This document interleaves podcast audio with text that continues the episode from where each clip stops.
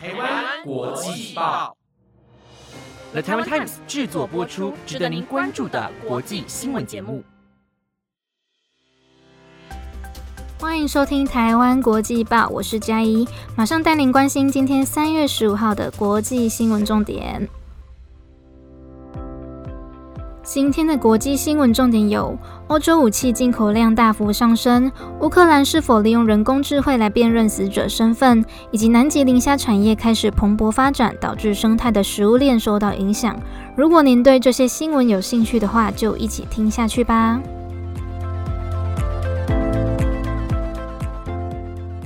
第一则新闻带您关心到欧洲的消息。斯德哥尔摩国际和平研究所公布一项数据显示，二零一七到二零二一的这段时间中，全球的武器进口量有下降的趋势，但其中欧洲却是逆向的发展，武器进口反而成长了百分之十九。参与这份报告的研究员魏士曼表示，这股增加军备的风潮大概是从2014年俄罗斯并吞克里米亚之后开始的。又因为这几个月乌克兰以及俄罗斯发生了战争，所以为了抵抗俄罗斯的武力威胁，未来欧洲各国武器的进口量可能还会有所成长。除此之外，在先前德国、瑞典以及丹麦已经发表过即将要增加军备的声明。同时，这份报告也指出，在过去的五年中，亚洲还有大洋洲是武器进口的主要地区。例如，南韩、日本、澳洲还有巴基斯坦都是全球进口武器量的前六名。因为这两大洲上有许多国家与中国处于紧张的情势，所以军事设备的需求量也会加大。另一方面，武器出口国则是以美国为最大宗，接着才是俄罗斯。但由于近几年来中国已经不再依赖俄罗斯的武器，再加上俄罗斯入侵乌克兰遭到许多国家的制裁，因此预计未来军事工业发展会再受到更大的打击。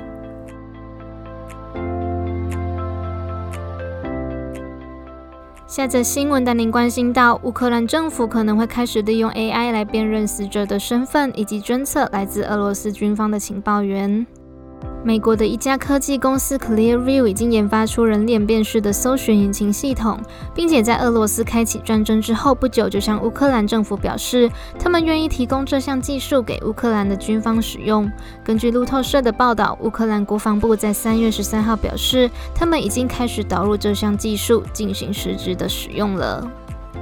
这家科技公司的执行长表示，他们拥有独家开创的演算法以及高达二十亿张的数位图片，可以透过辨识跟比对的技术来侦测死者的身份，找出社群媒体上的假账号，以及帮助乌克兰的人民找寻失散的家人。但同时，为了避免这项技术被有心人士不当的利用，他们也会提供乌克兰相关的培训课程，并且在每一次开启查询系统之前，规定需要输入案件的编号，还有搜寻的理由。而也因为这项人脸辨识技术是需要透过网络来获取图片的，所以也面临到了侵犯隐私权的问题。因此，这家 Clearview AI 公司目前在美国正面临着法律诉讼，在去年也被澳洲政府要求删除他们所收集到的图片。接着新闻带您关注到南韩的政治消息。这次的总统大选由保守党的尹锡悦成功当选，预计三月十六号将会与现任总统文在寅举行交接仪式。本次的交接会谈也会提到关于疫情、北韩发射飞弹以及外界所瞩目的关于是否特赦前总统李明博的问题。二零一七年，文在寅上任之后，就对身为保守派的李明博还有朴槿惠进行调查。最后结果，李明博因为贿赂以及滥用职权而遭判刑十七年，目前仍在监狱中；而朴槿惠则是在去年获得赦免。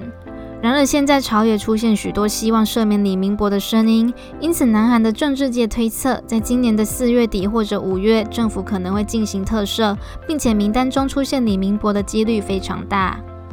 尹锡悦在选举期间有多次提议要赦免李明博，还有朴槿惠。在朴槿惠获得特赦时，也欣然同意。因此，外界推测尹锡悦可能会在文在寅的卸任前一天提出想要特赦李明博的想法。同时，执政党内最近也有出现赞成赦免前总统的声音。他们认为，对于现在来说，凝聚人民的心才是重点，并且强调下一届的政府应该彼此携手合作，共创未来。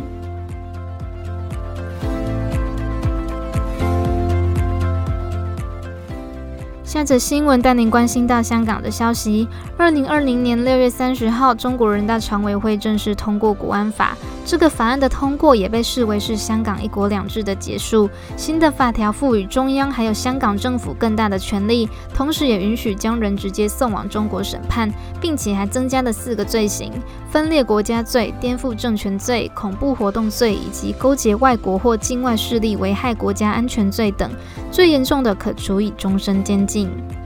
在国安法通过之后，陆续有很多香港反对派的媒体还有组织遭到停运。在最近几天，甚至发现连总部在英国的非政府组织香港监察人权观察网站也被香港政府要求停止运作，成为了第一个被国安法锁定的海外组织。在昨天三月十四号，香港监察发表了一篇声明，表示他们在三月十号收到了一封来自香港保安局的信，内容指控香港监察与海外势力结交，危害国家安全，因此要求他们立刻关闭在香港设立的网站。对此事件，香港监察的行政总裁罗杰斯做出了回应，他痛斥这样的行为根本是在伤害网络自由，同时他十分坚定自己的立场，并且表示绝对不会妥协，更不会因此闭口。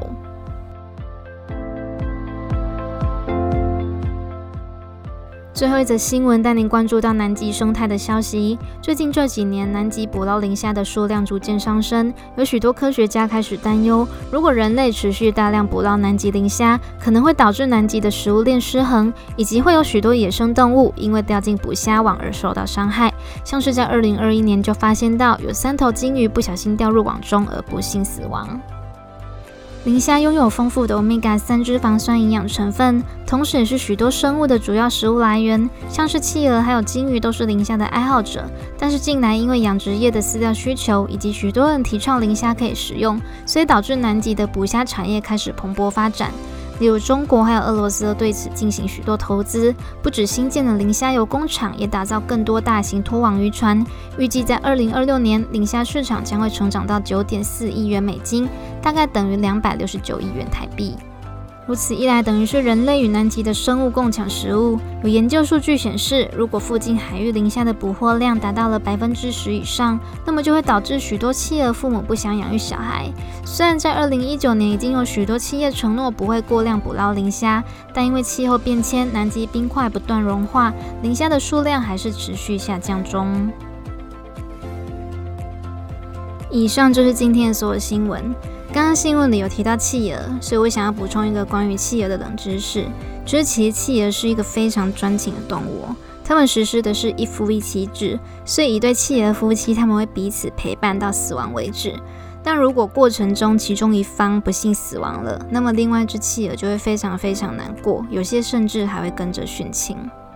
还有一个冷知识是跟树懒有关的，我们都知道树懒的行动非常非常慢。包含他们的消化速度，树懒每次一餐呢，可能就要花一个月的时间才可以消化完毕，所以他们根本就是便秘大师本人。而且很可怜的地方是，大部分的树懒就是在大便的时候被吃掉的，因为大便的时候他们就要离开树上，那么这时候狮子啊、老虎就有机会来吃掉它们了。听起来或许很残忍，但这就是大自然的规则。